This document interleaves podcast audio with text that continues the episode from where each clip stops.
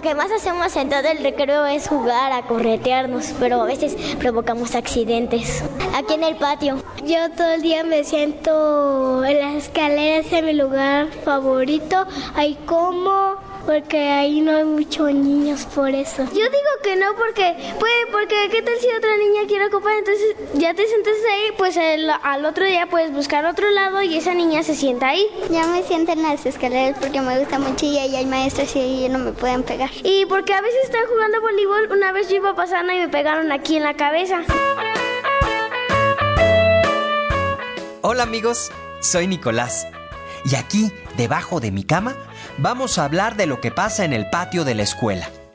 ¿Cómo ocurren las cosas en tu escuela, eh? ¿Siempre son los mismos los que ganan el patio para jugar a la pelota o se turnan? ¿O el patio es muy pequeño y casi no hay espacio para jugar? O bien, lo que ocurre es que los niños son los que ocupan el espacio, mientras que las niñas juegan a cosas más tranquilas o platican en las bancas. ¡Un calcetín solitario! Ay, yo suspiro enamorado. ¡Un juguete perdido! ¡Ay! ¡Un monstruo despistado! Una cartita que nunca entregué. Y un montón de sueños que poco a poco te contaré. Debajo de mi cama.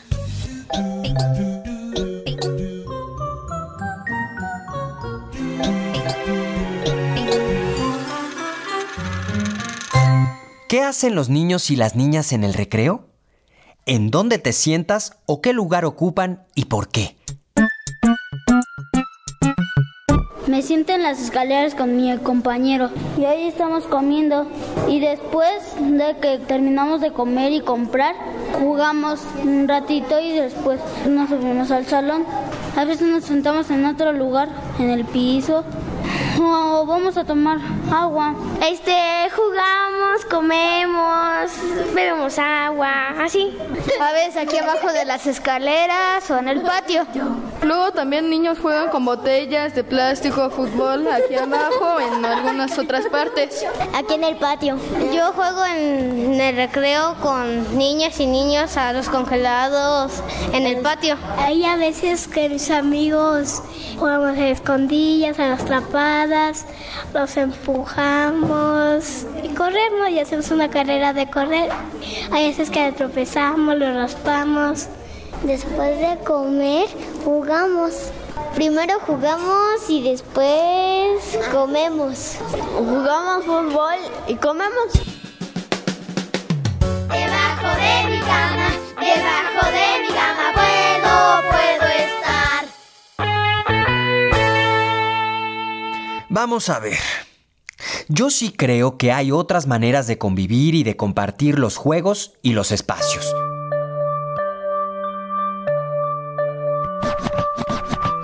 Porque, como dice Claudia, mi prima. No, primo. ¿Quién dice que las niñas solo quieren jugar con niñas? ¿O los niños con puros niños? ¿Quién dice, pues? ¿Dónde está escrito? A ver. ¿Crees que las niñas y los niños pueden y deben ocupar los mismos lugares en el patio durante el recreo? ¿Por qué? A mí no me gusta sentarme en la banqueta porque a veces unos niños están jugando fútbol y me tiran la comida. Nosotros casi nos sentamos en las escaleras porque casi ahí no nos pegan los balones. Porque es muy agradable y bonito. Y jugamos todo el día ahí con mis amigas, mis compañeros. Y me gusta jugar mucho en las escaleras. También nos sentamos este, junto a las escaleras o en medio del patio. Ah, también a veces nos sentamos donde está el mero sol o en las bancas. A veces jugamos allá en los salones del otro lado. Allá hay una colchoneta así muy sucia y vieja. Luego ahí jugamos. Siempre estamos en las escaleras porque es un lugar muy espacioso y no da el sol y podemos jugar ahí. Porque ahí nos sentimos más cómodas y está como la sombrita y no nos da tanto el sol. Al lado de las escaleras o adentro. Nosotras no corremos, solo caminamos rápido. Siempre a veces nos gusta comer caminando y le damos vueltas al patio y cuando acabamos ya jugamos. Debajo de mi cama, debajo de mi cama puedo, puedo estar. Claro que todos tienen derecho a jugar y compartir los espacios. Las cosas en esta vida deben ser igual para todos, niños y niñas. Por supuesto, está el problema de los balonazos que se escapan sin querer. ¿Les conté que a mí me tiraron los lentes cuando era chico de un balonazo? Y que se me rompieron. Y que lloré. Ay. Que desde ese día me decían el llorón. Uy, fue muy desagradable. Así que hay que encontrar soluciones para que el recreo y jugar en el patio pueda ser divertido para todos. Podrían ponerse de acuerdo entre los compañeros y la maestra para hacer un calendario. Por ejemplo, fútbol dos veces por semana. Y los demás días el patio es para todos. Para los que platican, los que juegan al resorte, los que brincan la cuerda, juegan al avión, aunque también tendrían que ponerse de acuerdo con niñas y niños de otros grados y grupos.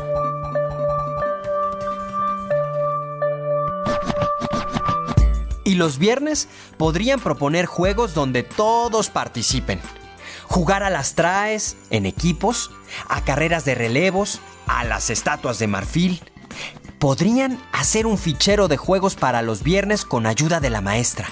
Ah, y para tener más opciones de juegos o actividades, pregúntale a tus papás a qué jugaban ellos cuando eran chicos.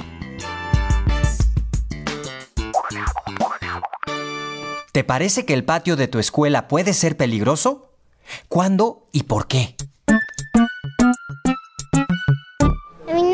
Gusta correr en el patio porque vienen niños y nos pueden meter el pie y nos podemos caer.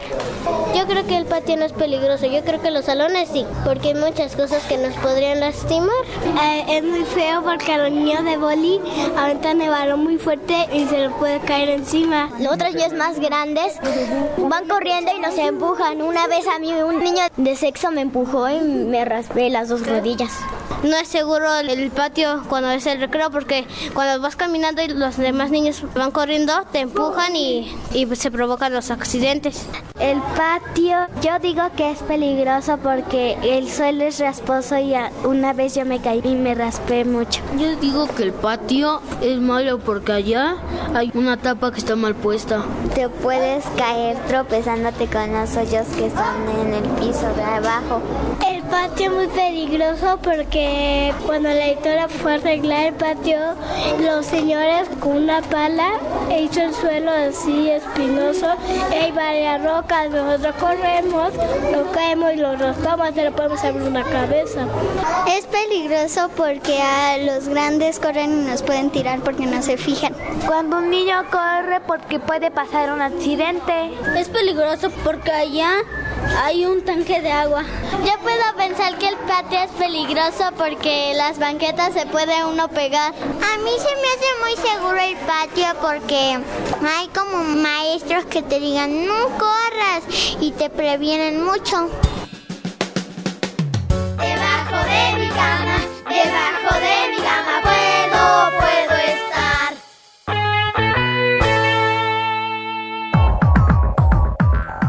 ¿Saben que se pueden hacer pelotas que no lastiman con papel periódico arrugado y con un poco de cinta adhesiva?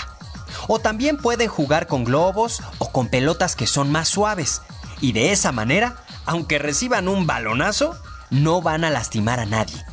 Claro, porque sería un pelotazo. También es cierto que jugar a los empujones en el patio, en el pasillo o ni se diga en las escaleras es muy pero muy peligroso es mejor proponer juegos donde puedan correr y alcanzarse, pero que tengan reglas. Como ese juego donde tienes un pañuelo en el bolsillo del pantalón y te tienen que alcanzar para quitártelo. ¿Sabes cómo se llama? Ay, pues yo tampoco. Pero, ¿por qué no le preguntas a tu mamá o a tu papá? Algunas veces el patio de la escuela es chiquito. A lo mejor tú vas en una de ellas, Sol, mi novia, trabaja en una casa hogar con niños. Ella les pinta en el patio una raya con gis en el piso. Los niños tienen que caminar por la raya sin salirse. O brincar con un pie por esa misma raya. O si no, caminar cruzando los pies por encima de la raya. Sol dice que esos son juegos que ayudan a que el cerebro se desarrolle. O también juegan a veo veo. O inventan historias. O se pasan una pelota de papel sentados en el piso sin usar las manos. Muy divertido. ¿Y qué tal acachar un costalito con frijoles? si vieran qué buenos se volvieron los niños. Es que a mí se me caía cada rato. ¿Qué te gustaría hacer en el recreo? Como correr y saltar y brincar. Y muchas cosas más puedes hacer. Contar historias de terror con mis amigas en lugares tenebrosos. Ajá, en el recreo. Podríamos jugar a pato, pato, ganso o a las escondidillas. O podríamos juntarnos en un círculo y nada más platicar y comer nuestros alimentos. Para que no tengamos un accidente, no que correr, no que jugar muy pesado, no que empujando y hay que jugar bien. Poner pasto sintético en el patio y pongo porterías. No, pero cuando haces Ah, ya. Que ponga porterías y, y, jugar fútbol. Yo digo que también como en las escuelas allá de China que hacen el patio de arena y cuando te caes o algo no pasa nada. También que pusieran columpios, no es tan eh, si no, no es tan riesgoso porque no más es columpiarte y ya.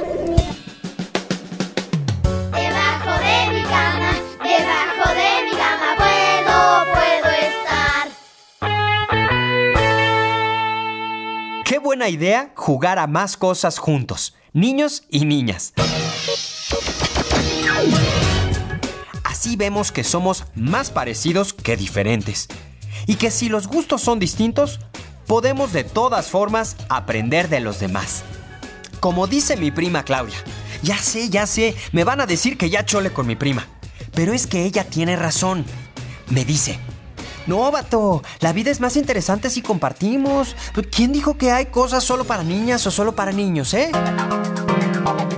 Existen muchos libros que nos dan ideas para inventar juegos y saber todo lo que podemos disfrutar y aprender compartiendo juegos. En serio, no es tiempo perdido.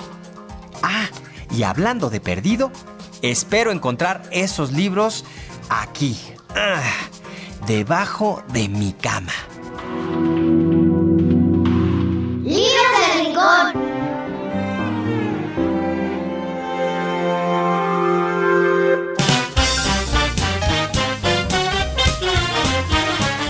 En tu escuela encontrarás libros que nos sirven para pensar sobre este y otros temas. Puedes pedirlos prestados para leer en casa y compartir con tus hermanos. Acuérdate de devolverlos para que los demás también puedan disfrutarlos. El día de hoy te sugerimos Formas de Claudia Rueda. Es un libro que sirve para descubrir las transformaciones, muy útil para pensar en las cosas que cambian como nuestras ideas. Y escucha este otro, Jacinto y María José, de Diego Francisco Sánchez. Trata de un niño y una niña que hacen una amistad a través del juego, solucionando algunos problemas. Y por último, Garabatos Musicales, de Osvaldo Martín del Campo. Nos muestra cómo la música es para todos y no hace distinciones entre niños o niñas. Léelos, disfrútalos, guárdalos debajo de tu cama y luego regrésalos para que otros los puedan leer. Nos escuchamos pronto, aquí, debajo de mi cama. Ojalá encuentren la manera de que todos y todas disfruten del recreo. Por lo pronto, yo me voy a acompañar a Sol a su trabajo, a ver qué más aprendo. ¡Ay! Mi gorra se me olvida. ¿En dónde la dejé? Claro, debajo de mi cama. Mm, aquí está. ¡Hasta pronto!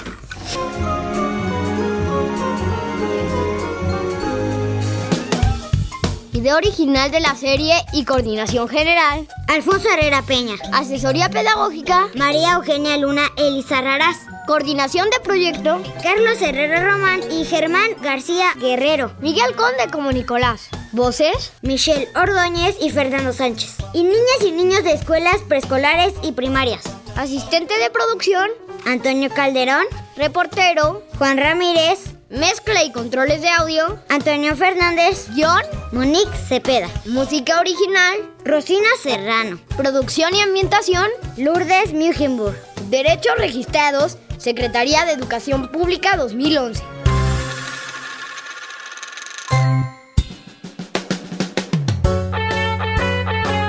Debajo de mi cama es una producción de la Secretaría de Educación Pública, realizada por la Dirección General de Materiales Educativos. Y Radio Educación.